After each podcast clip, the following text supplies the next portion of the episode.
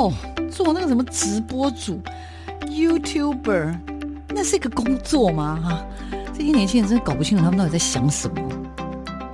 大家都说直播主很赚钱，切，哪有那么简单？网络社群媒体崛起，传统媒体死定了吗？直播平台真的像你想象中的色情满满？它的真实情况到底如何呢？哦，个子又不是空气，怎么会外泄？哎呀，资料值钱吗？通通送你啦，随便啦。世界上没有绝对安全的系统，而人性是最大的漏洞。时下你不可不知的科技应用与社群发展，科技社群敲敲门，带你推开趋势的大门。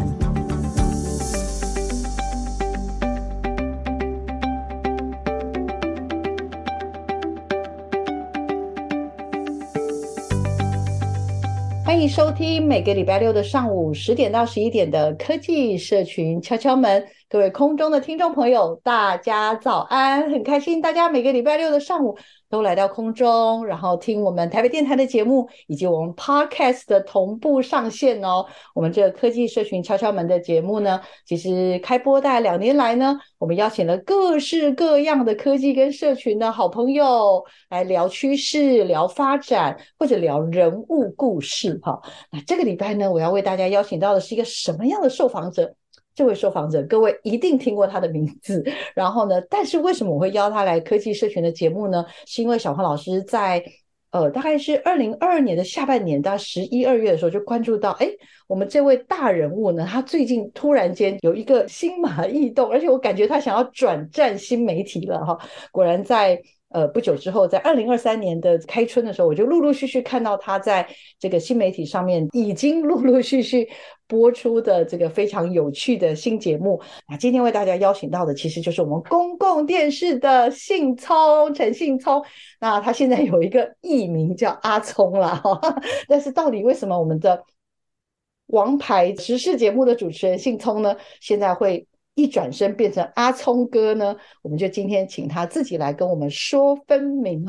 嗨，小黄老师好，呃，各位听众大家好，打给老炸，大家早安。我应该叫哦，马里马里马萨路改后这样子。不，大家好，我是那个公共电视的陈信聪。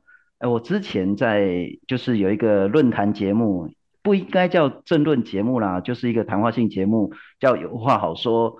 两千零八年三月三号开播的。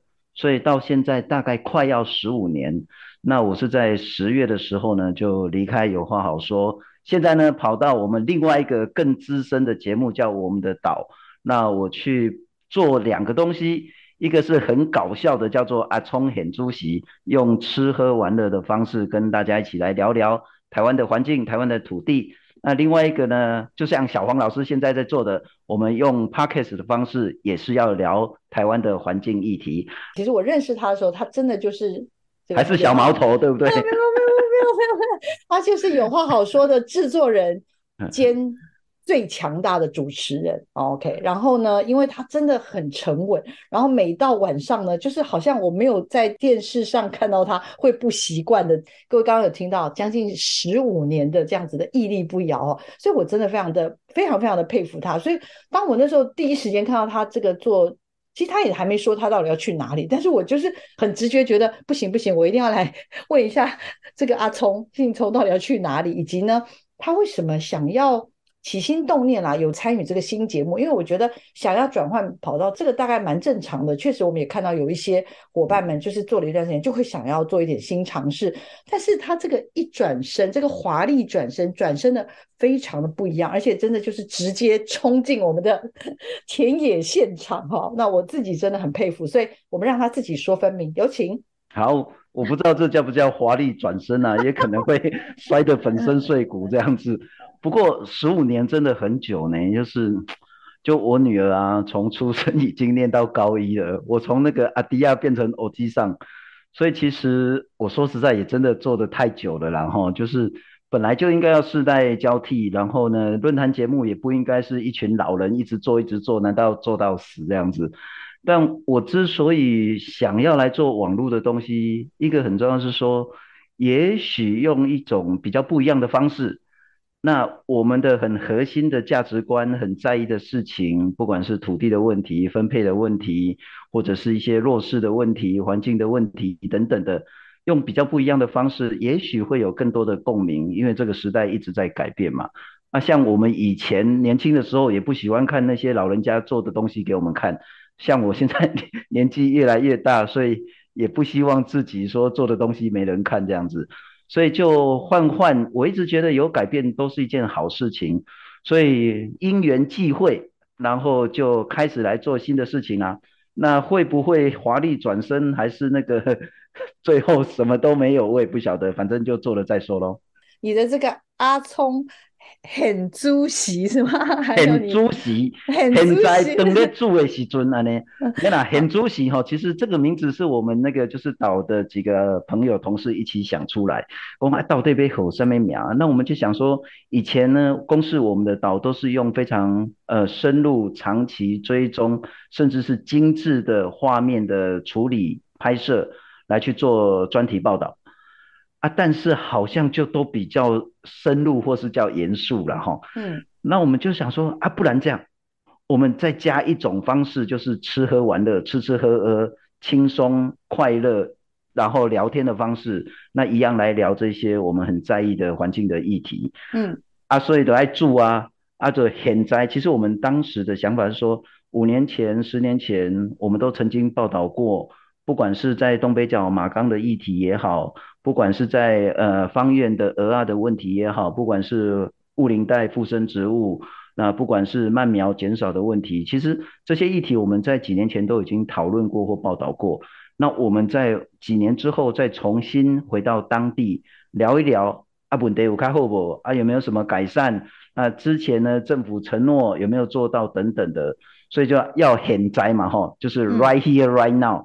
然后呢，啊住啊，要煮东西呀、啊，就是要吃喝玩乐这样子，所以就想到很主席这个名称。嗯，那我们现在就是开着一台福斯 T 六的车子，中古车了哈，那个是导演自己，这都是他出的车子，那就到处去吃喝玩乐，煮自己的咖啡，然后吃当地的这些家常菜等等的，嗯，来去聊这些问题。除了很主席之外，还有 Podcast 对不对？就是台湾消失中的声音吗？呃，我们是 Podcast 也是什么环境的生态的问题都谈，像我连兔子都谈呢。我难谈那个，我以前的女朋友，现在的老婆有养过兔子了哈，就是宠物的问题。然后呢，包括刚刚我们谈到慢苗的问题，但是我们最近会推一个比较完整的系列专题，叫做《台湾消失中的声音》。那可以想象中，呃，譬如说蝙蝠，我们越来越少看到了。那蝙蝠正在消失当中，蜜蜂正在消失当中，还有我们的星星，天上的星星啊，哈，不是那个动物园的星星，嗯、天上的星星也在消失。不过不是它消失，而是我们的光害越来越严重。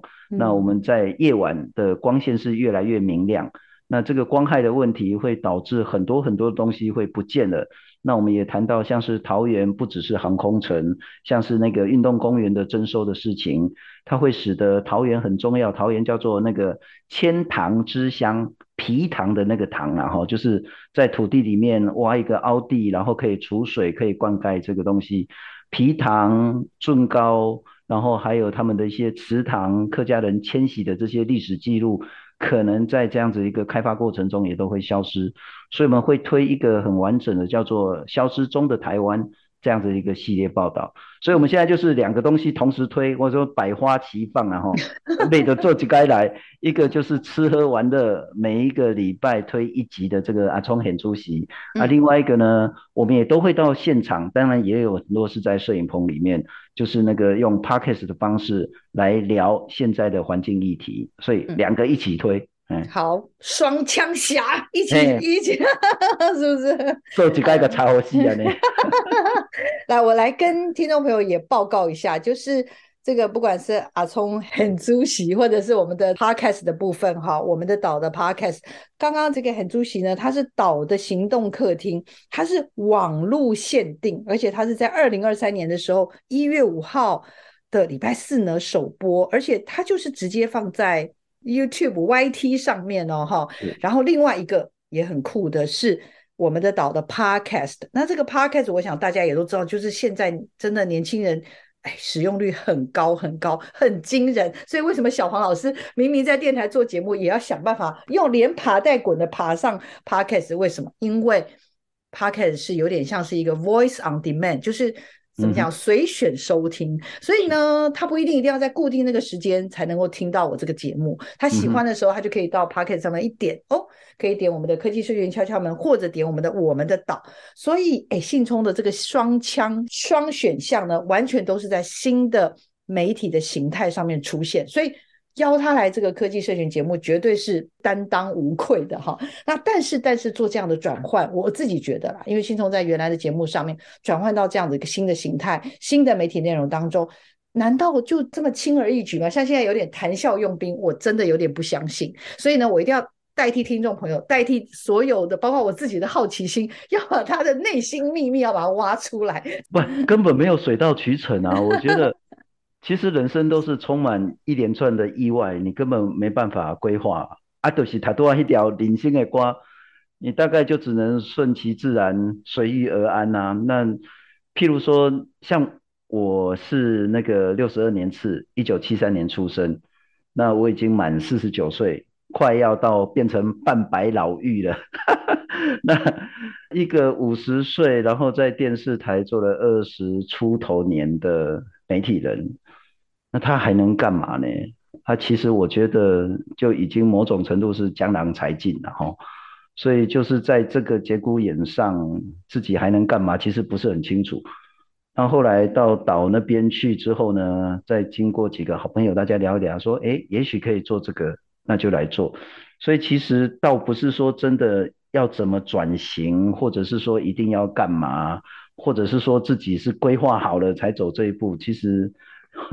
没有那么阴谋了哈，那当时要离开也没有什么，真的很多人都说你一定是被迫害，我说我也没那么那么伟大，需要人家来迫害我。那主要还是说你真的到一个阶段，自己可能需要做一些改变调整，嗯，那就改变喽。所以就来，但我觉得其实对我来讲，因为我主持了十多年，那几乎所有的议题都讨论过。也不是所有啦，哈，但还是有一些陌生的。嗯、像我最近、嗯、昨天去那个云林谈那个土豆鸟，嗯，然后前一阵子我们去谈那个蔓苗，然后谈那个附生植物，嗯、那个是我之前也都不晓得，所以所有的东西都要从头学。但主持是还好啦，因为我们毕竟不是专家，我们毕竟不是在这个领域呃学有专精的人，所以我们大概只要呃保持着那个热情跟学习的那一种所谓的动力。我觉得就应该还可以顺利的主持下去，所以我觉得，嗯嗯，以前的经验有帮助。那最重要的还是说，你对于事情的好奇心跟对新闻的热情，如果都还在的话，其实我觉得做什么事都还算容易啦。嘿，所以不能说水到渠成啊，其实没有，因为 包括其实我自己是从从头开始学，像那个小黄老师，你现在录那个 podcast 录的这么熟。嗯，我是这一两个月才开始去学那个混音盘要怎么弄，嗯、那麦克风到底是那个动圈电容的，嗯，哪一个好？然后你要怎么去调那个里面的内设定，然后分轨的问题，然后声音怎么输入输出，然后呢麦克风还会出现什么问题，然后说，然后还有特别是你要距离麦克风的距离角度什么，从头都要开始学啊。嗯，所以也一直犯了很多错误，嗯、那就是慢慢修这样子。嗯嗯，现在还是会出现一些小问题啊。好，阿总，你好客气，你说你很虚心，你重新学，然后其实从这个主持了十五年，超过三千集的有话好说。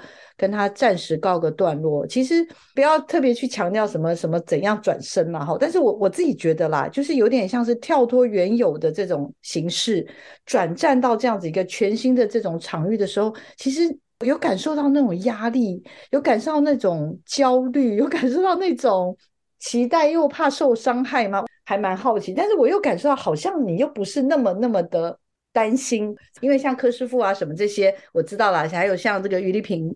不敢说是那种最好的朋友，但是其实应该算是还算熟的朋友，所以狐群狗党这样子 是吗？我不知道，我可不知道你们是狐群狗党，就是我我感觉是好像你们也觉得，哎，那凑起来我们是不是可以搞一点什么东西出来？或者是说，哎，现在年轻人到底都在干嘛？在关心什么？然后或者是我们都一直觉得啊，这个东西很重要，环境议题很重要。台湾就只剩下这样一个小岛，我们可以可不可以有一点做一点什么事情？就我们常常说，我们要什么？要有什么行动力？要公民社会意识？什么讲一堆？好，这时候突然就是好啦，你这么会讲，那现在好啦，你就你就下来吧，我们就一起来想一想，到底可以做点什么？是是一个这样子的概念。我我其实蛮好奇耶，聪哥，请。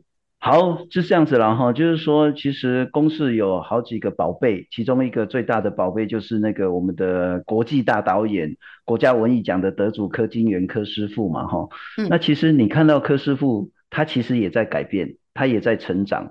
虽然他年纪真的还蛮大，还在努力拼命。你去看他最近最新的一部纪录片叫《海之岸》，他其实就是透过那个现代艺术呃舞蹈的方式跟他的纪录片结合。然后呢，之前我们还有一个大叔系列，那在我们的岛其实跟之前有话好说也合作过，像是那个深海探勘的，或者是之前我们在那个呃八八风灾或是九二一的时候。在周年的时候，我们都会推出比较大的专题，像走过大崩坏等等。那其实就很轻易就知道，像柯师傅或是余丽萍，我们都在思考一件事情是：我们是媒体，我们就应该随着时代的一些改变，把我们的形式去做修正、去做进步，让更多的民众可以接受我们所传递的讯息。所以大家都在改变，所以。在我去岛之前，其实我们的岛就在思考说，要不要好好来做一下那个 Podcast 的部分。那只是因为岛的人力真的太少，他们实在很超。那刚好莫名其妙，我跑去岛，他说：“哎啊，刚好你自投罗网。”我们的岛在公视算是战斗力最强的一个单位了哈。啊，我的战斗力也不能算弱，所以两个结合起来就应该可以做还蛮多的事情。这是一个。那第二个，你说会不会很紧张，或者是很期待，或者是很担心？当然会，我 就有点像初恋一样的那个感觉了哈。哦，啊，今天我们讲要嘛后啊，这一段感情不知道可以维系多久啊？会不会所遇非人？会不会被横刀夺爱？会不会怎么样？我觉得都会有。那我真的认为，因为我们都是做传统电视出来的。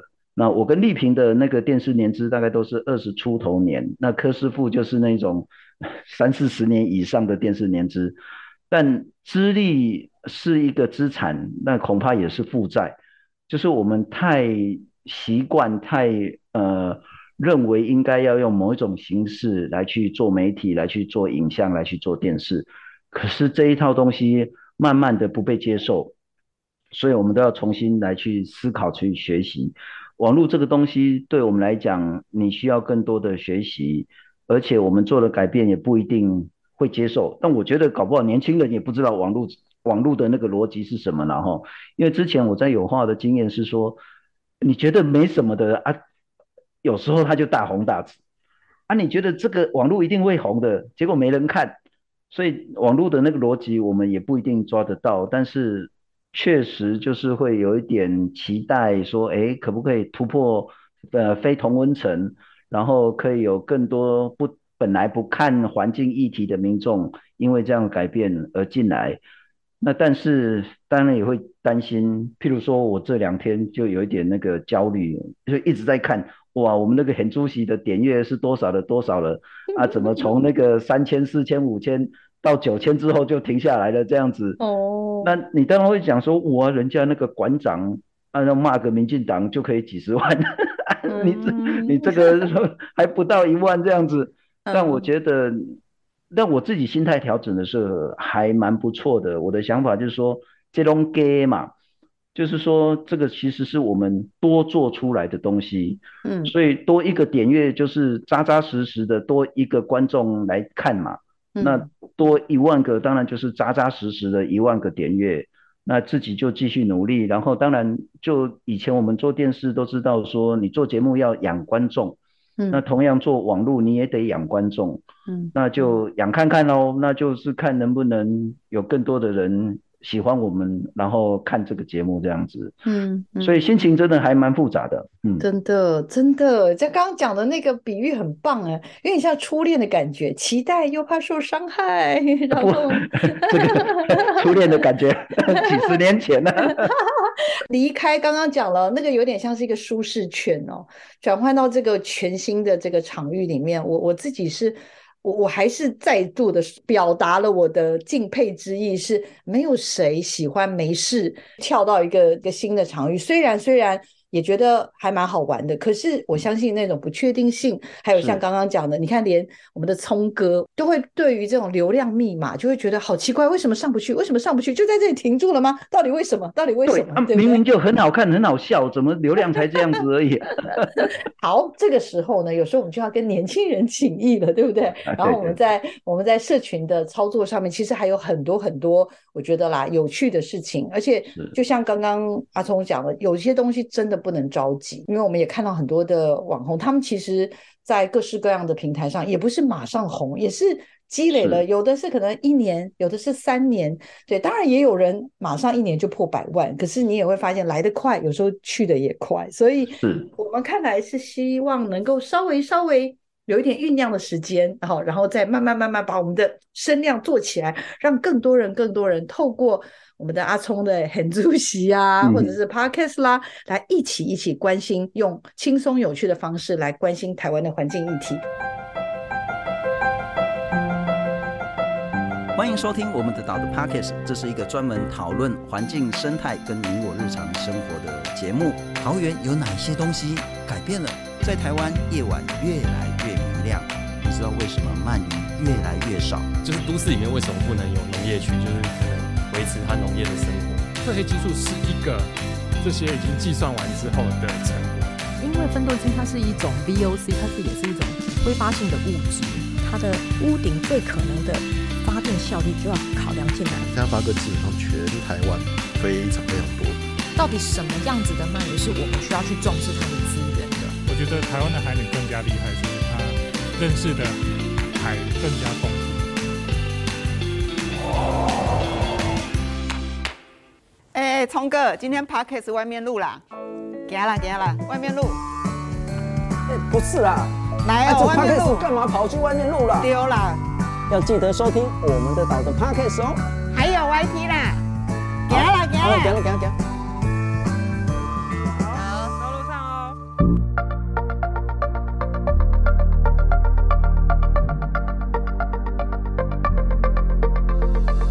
大家好，我是公共电视我们的岛的一个网络节目，叫做阿聪很主席跟 Podcast 的主持人，我叫陈信聪，今天跟大家来分享一下环境议题。什么是环境议题呢？其实环境议题就是我们日常生活中吃的东西、用的东西、踩的土地、呼吸的空气，甚至呢淋到的雨，都是环境议题。譬如说失眠的。跟我们的光害有没有关系？跟褪黑激素有没有关系？譬如说八哥到处都是啦，譬如说鳗鱼苗越来越少，鳗鱼饭越来越贵啦，譬如说养兔子宠物的问题啦，或者是说像是豚土鹅啊减少的问题，那这些呢，其实在我们日常生活中呢，跟我们都是息息相关。吃的东西有没有毒？吸的空气有没有毒？等等的，都是环境议题啊。事实上，我们只要关心，就可能改变。就可以让我们自己过得更好，所以呢，跟大家一起来聊聊环境议题。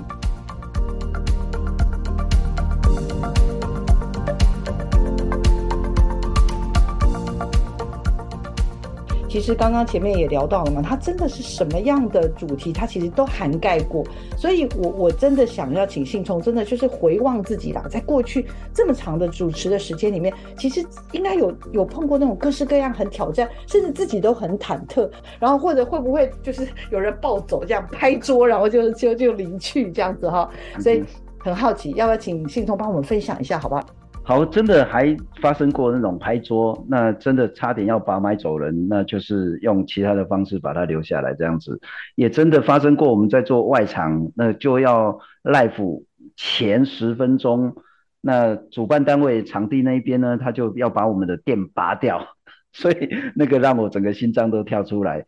人类学很重要是，呃，叫做我们要去尊重、学习、理解。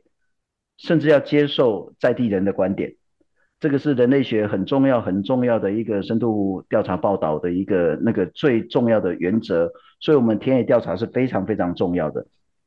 那对我在主持这十多年来，我觉得这个是很重要，就是说你要易位思考，你要站在对方的角度来去理解事情，不管是早教的问题也好，开发的问题也好，不管是所谓的那个民进党的问题也好，国民党的问题也好，转型正义的问题也好，或者是思觉失调的问题也好，我都会呃，如果可以的话，尽可能的。换个角度、意味来思考，说这个争议的事情，双方或者是三方，他们遇到什么样的问题，他们的角度该如何去理解，这是对我一个很大的帮助。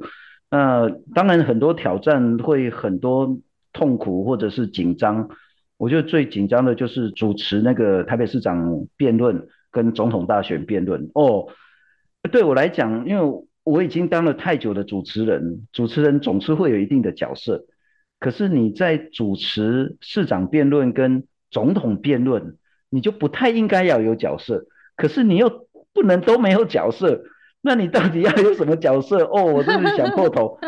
所以你讲也不是，不讲也不是。你如果把自己当成是一个很没有意义、没有存在感的司仪，那根本也不需要你去主持。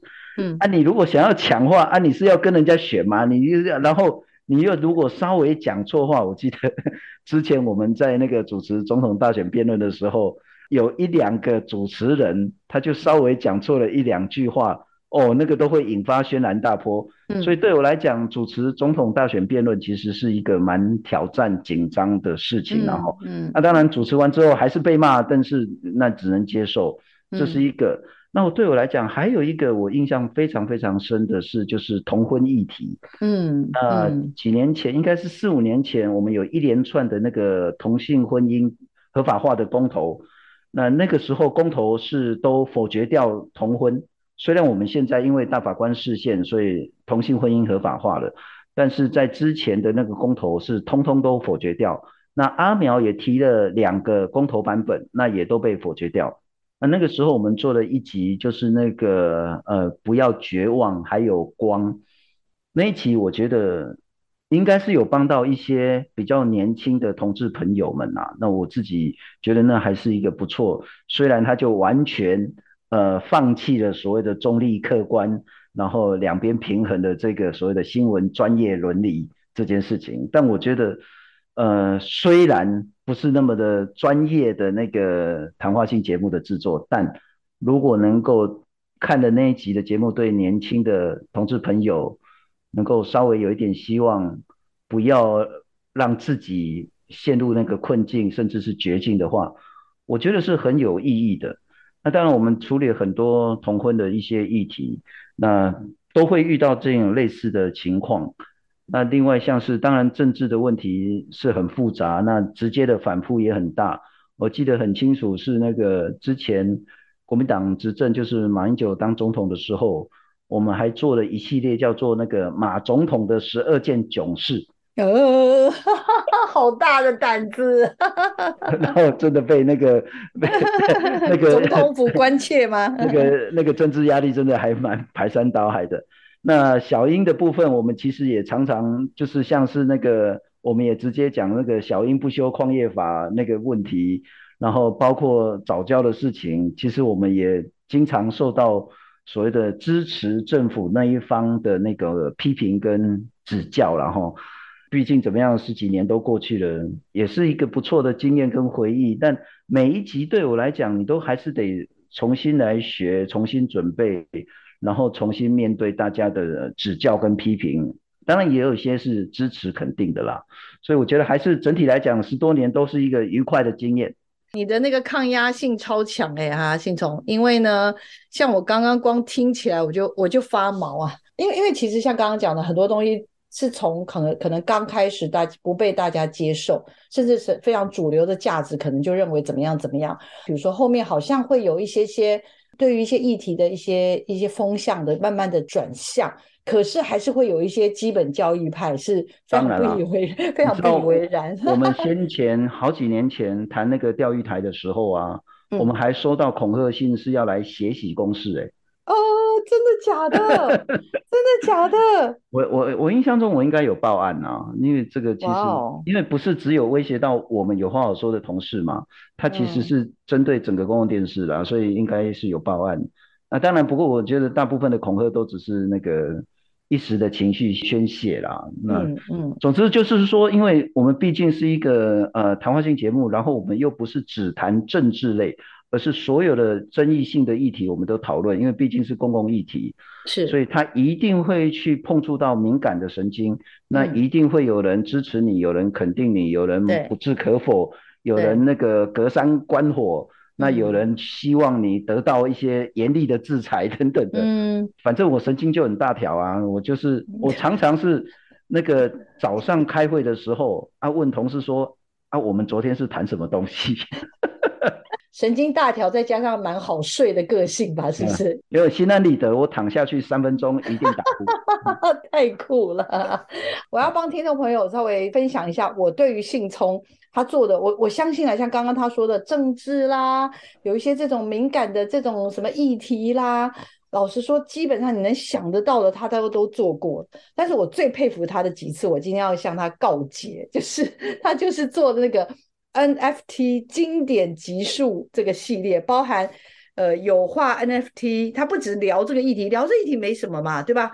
嗯、我们的信聪后来发行了信聪币，嗯、因为他谈区块链，谈币圈的诈欺，然后谈到最后，他竟然发行起自己的信聪币，哎，这个这个胆子真的也是够大，而且因为这是一个你的节目，基本上一周是，你知道吗？这是频次很很高的。哎，你怎么有办法玩这么大？我真的是佩服到五体投地。其实哦，我说实在，我对 NFT 还是有那么一点点呃比较负面的这些疑虑啦哈，因为我觉得中间还是有蛮多那种炒作，甚至是有涉嫌诈欺的这些问题。但它还是有很多很重要、很正面、很具前瞻性、未来性的一些东西。那我真的直觉说。像这种区块链的那种记账的方式，然后乃至于虚虚拟货币的这些东西，它势必在五年、十年之后会成为全世界金融秩序的一个非常重大的力量。那所以，我们应该要先去了解它到底是怎么玩的，不管是区块链、NFT 等等的事情。那我们确实最早的时候，我们一个礼拜是五集，那人力真的很吃紧。那现在说成一个礼拜四集，但人真的也很少。包括我在内，其实我们那个时候一组就是七个人，那要负责很多很多事。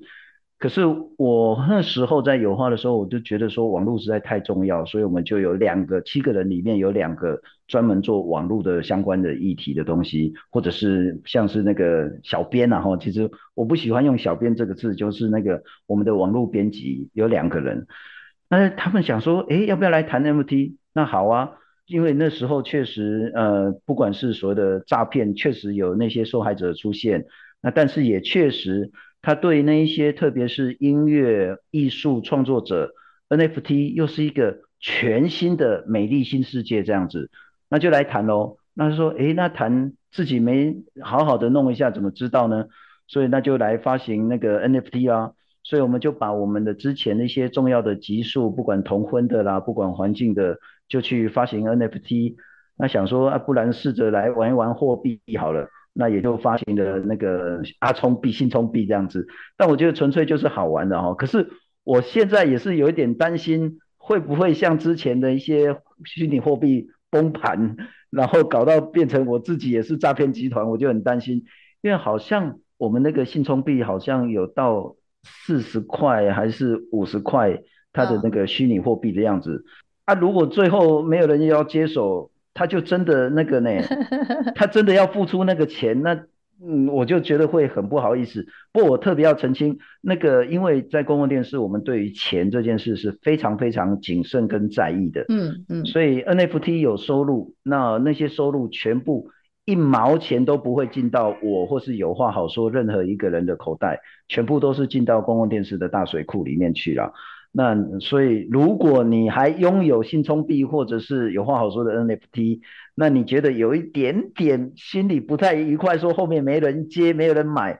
那第一个，你就是本来这个就是一个那个收藏的概念。那第二个，你就把它当成是说呃捐款挺公事，做好更多事这样子。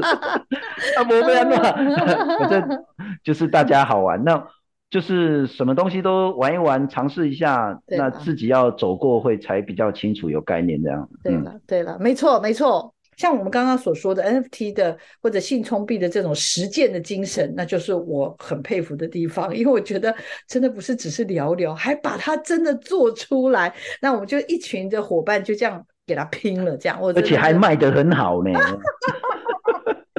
所以你说嘛，你说我会不会记到现在啊？我都不敢忘记的。其实我们这个年代的价值观也还不错啦，哈。那所以就跟我像现在想到什么就去做什么了，有一点中二的毛病这样子。热血，很愿意做。我觉得拜托大家哦，去我们的岛的 YT 要订阅一下，还有阿聪很很猪喜，哎，这拜托充个人场啊，不然。我去找之后，如果那个订阅都没有明显增加，很拉惨，你知道吗？听说刚刚预防聊一下，说什么黑水虻是吧？吃到像、哦、吃到胆战心惊是吧？要不要跟我们聊一下你？你哎，你你才去没几个月，这个、已经去了哪些地方？跟大家聊一聊。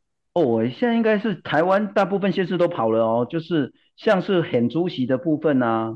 我们第一集是在东北角的马岗嘛，哈，这是新北市。那我们到那个台中很山上大肚山。然后还到那个两千多公尺的大雪山，我们到彰化的那个方苑去下海去看那个蚵仔，然后吃蚵仔煎，然后我们到那个也是彰化汉堡一个汉堡村，然后谈那个豚土去吃那个欧拉黑蚬，特别是我们还到那个金浦黑水虻，就是那个循环，就是我们不是吃很多剩的食物，这叫厨余喷吗？那怎么办呢？就请这个黑水虻来吃喷，嗯、那就是那种喵喵说有密集恐惧症的人看的一定会发作的那种东西。啊、天哪！然后，然后他就可以拿来喂鸡喂鱼呀、啊，啊，烤一烤就是很好的蛋白质来源。如果有健健身的朋友，就可以建议他吃一下黑水虻，叫萌萌酥这样子。啊，昨天跟前天我就去云林，然后拍那个土豆鸟，从西伯利亚来。刚好就只有这个时候，然后到云林园长乡，然后停下来，非常可爱的土豆鸟叫小便痕，一只小辫子这样子啊，这是很出席啊。像那个 Podcast 我们谈的更多 Podcast 包括桃园啊、八哥啦、鳗鱼啦，然后兔子啊、猩猩啊、蝙蝠啦、褪黑激素啦，谈那个森林疗愈啊，谈东北角的海女啊，还有谈那个。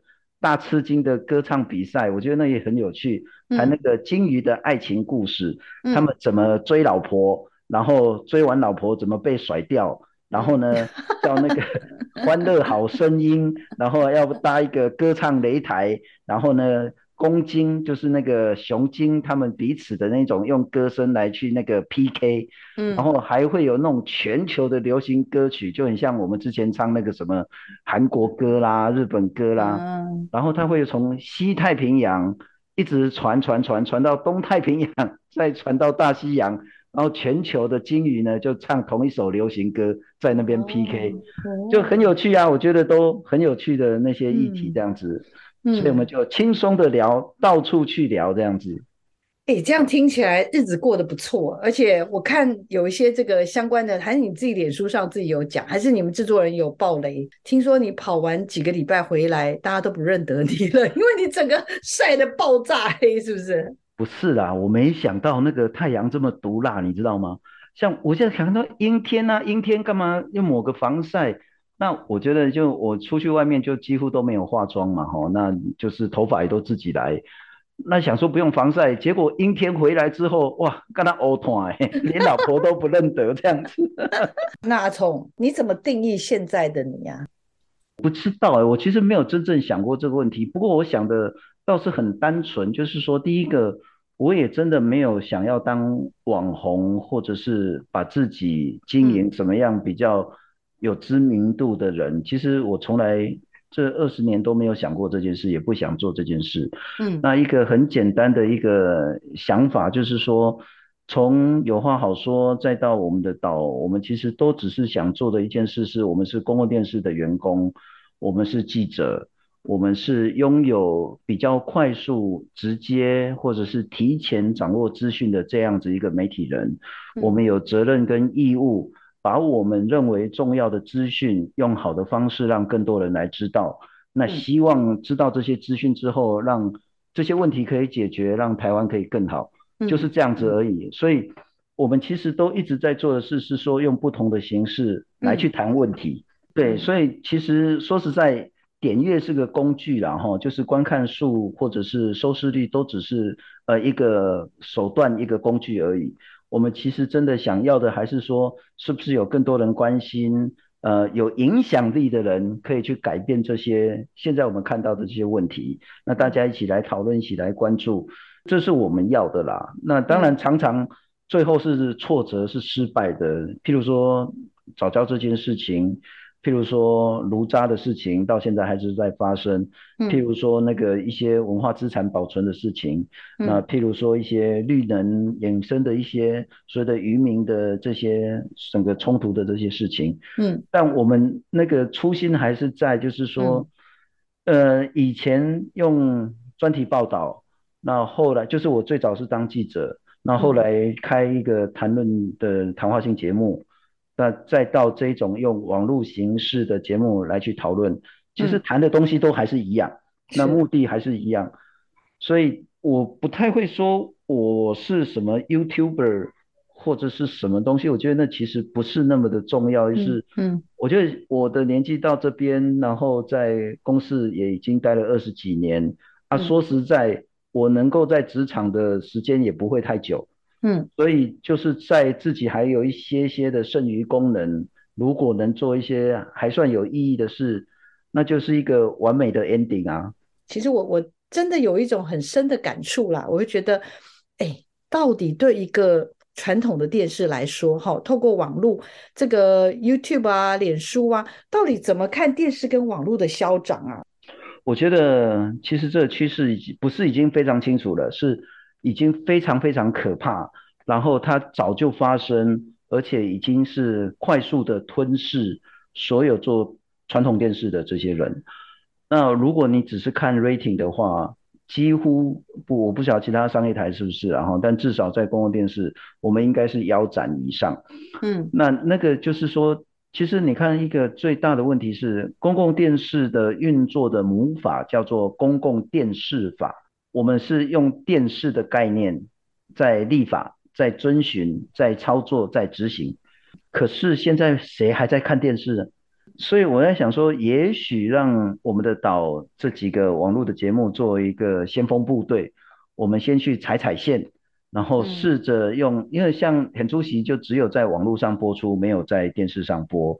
嗯，那试着让我们可以先去冲看看。也许失败，也许有一点点成功，那这个经验都是珍贵的。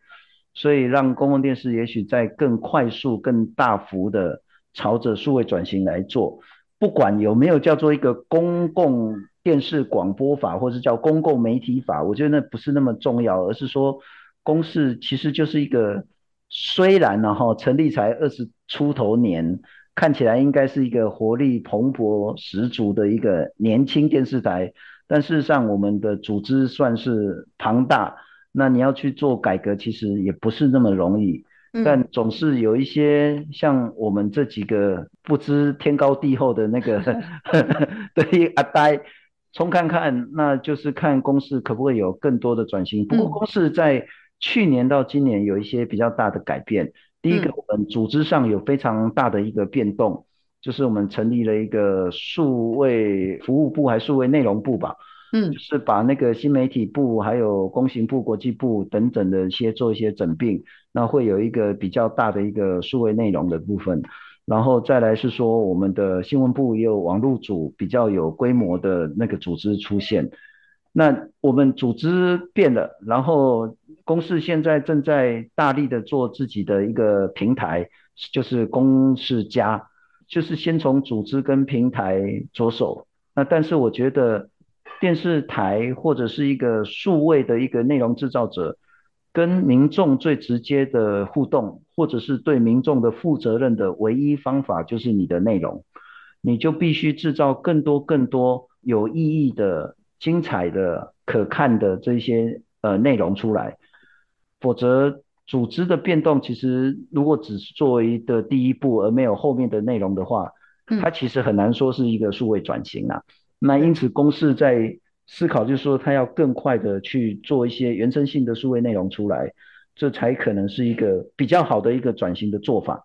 好开心哦！今天在这个科技社群敲敲门的节目，我们邀请到的是一个我们传统的电视人，他现在转型到这个新媒体上面，而且我真的佩服他的勇气。那当然很开心，是也听听他的心路历程，他现在的在做的准备。我必须要这样说，他是一个用心用功的人，然后真的很愿意跳脱自己的舒适圈，带着我们最大的期许跟祝福，希望阿聪很主席跟我们我们的岛呢可以越做越顺利，好不好？越来越得到更多听众朋友跟观众朋友的喜欢，谢谢，哦、谢谢小王老师。嗯，那我们今天的科技社群敲敲门呢，就到这边要告个段落喽。请听众朋友持续锁定我们的节目，我们就下周见喽。我们再次感谢阿聪，谢谢你，谢谢，谢谢大家，谢谢拜拜，拜拜。嗯，哎，阿龙无聊啊。